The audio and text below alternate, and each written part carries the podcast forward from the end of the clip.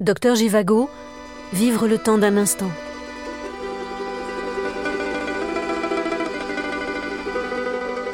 Au cœur même de la fureur de la révolution russe, quand les hommes sont oblitérés, broyés par une idéologie dans laquelle les forces de mort trouvent leur justification, un espace intérieur s'ouvre pour un homme. Un lieu silencieux.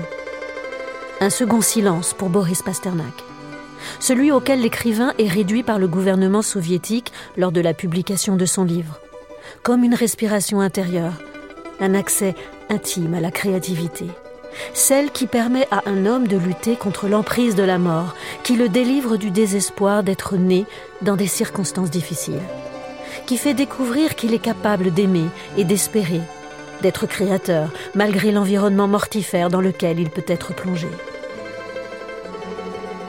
Le regard que pose Givago, le héros de son roman, sur le monde qui l'entoure et sur ce qui lui arrive lui permet d'accéder à une autre perception, une dimension poétique, une dimension de vérité certainement. Givago, réquisitionné en tant que médecin par la Révolution, est envoyé dans un train à l'est du pays. Écoutons Pasternak.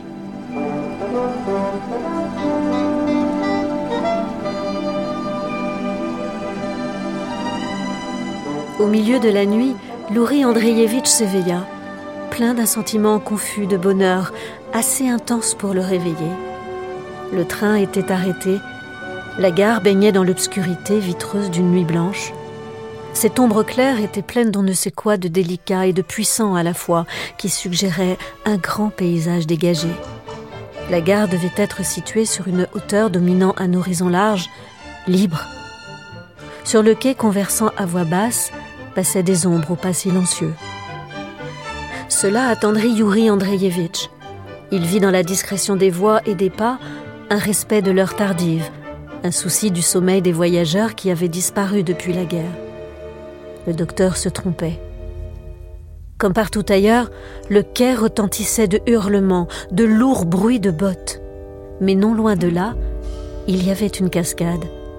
C'est elle qui dilatait la nuit blanche et l'animait d'un souffle de fraîcheur et de liberté.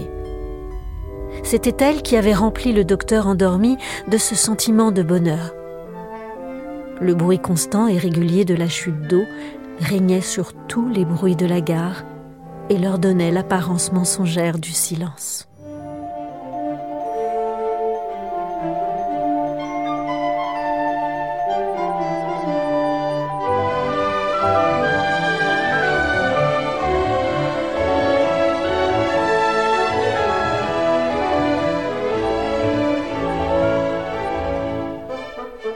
Boris Pasternak approche déjà de la trentaine quand éclate en 1917 la révolution russe.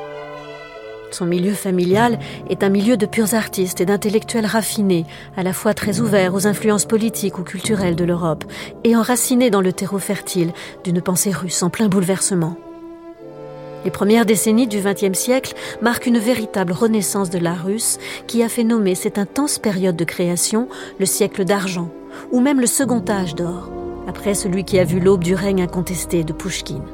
Les poètes d'alors, dans la mouvance multiforme du symbolisme, cherchent tous, malgré de fracassantes querelles, la renaissance du langage par la création d'un lien sacré qui unit le son, le mot et le sens.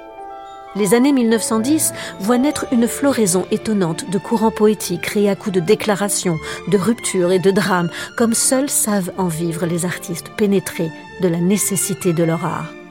Acméisme, futurisme, imaginisme, transmentalisme, cubisme. Derrière tous ces noms se profile en fait une grande partie des talents poétiques de ces décennies et des suivantes. Leur parcours, parfois tragique, esquisse un pan de la vie littéraire russe des premiers temps de l'URSS. Anna Akhmatova, reniée un temps par l'URSS, Ossip Mandelstam, mort au goulag en 1938, Sergei Yesenin, retrouvé pendu dans une chambre d'hôtel en 1925 ou encore Vladimir Mayakovsky, qui fascine Pasternak et qui se suicide en 1930.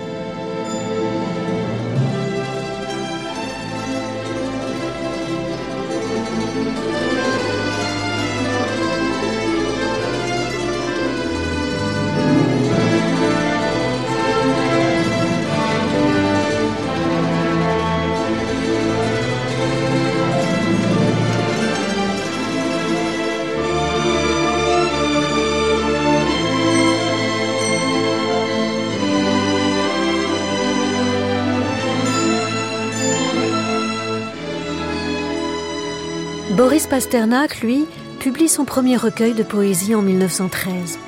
La révolution d'octobre de 1917 le réjouit. Pasternak aime les femmes et multiplie les conquêtes.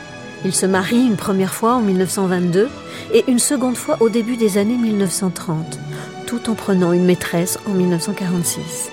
Jusqu'à sa mort, il vit avec Zinaïda tout en fréquentant Olga Ivinskaya, qui joue un rôle important dans sa vie d'écrivain.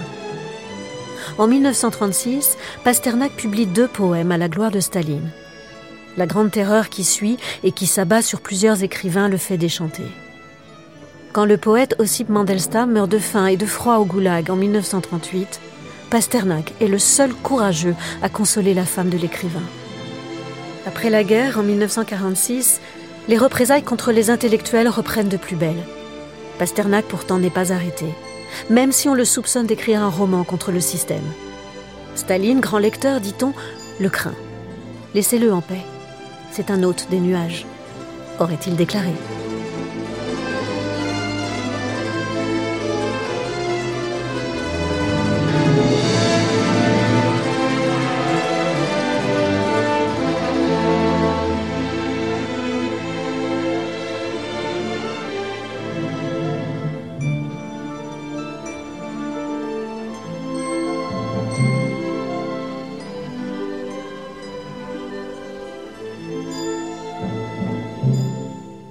Olga, la maîtresse de l'écrivain, est toutefois arrêtée en 1949.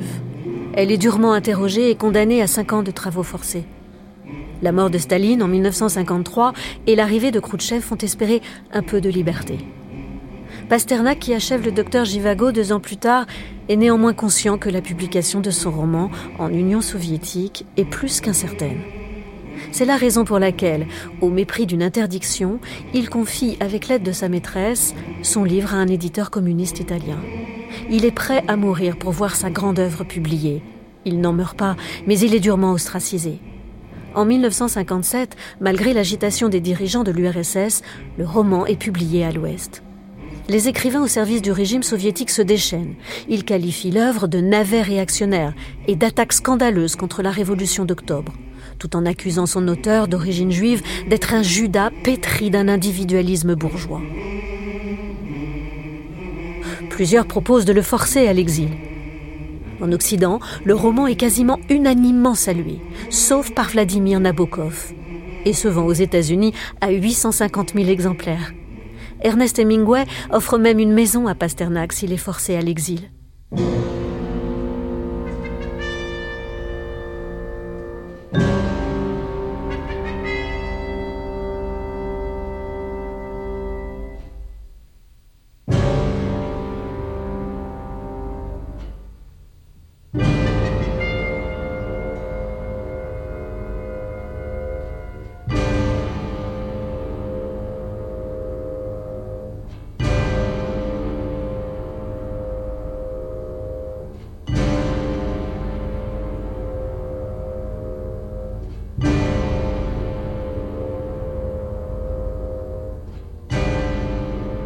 Boris Pasternak entreprend dès le début des années 1920 de confronter l'expérience lyrique du monde.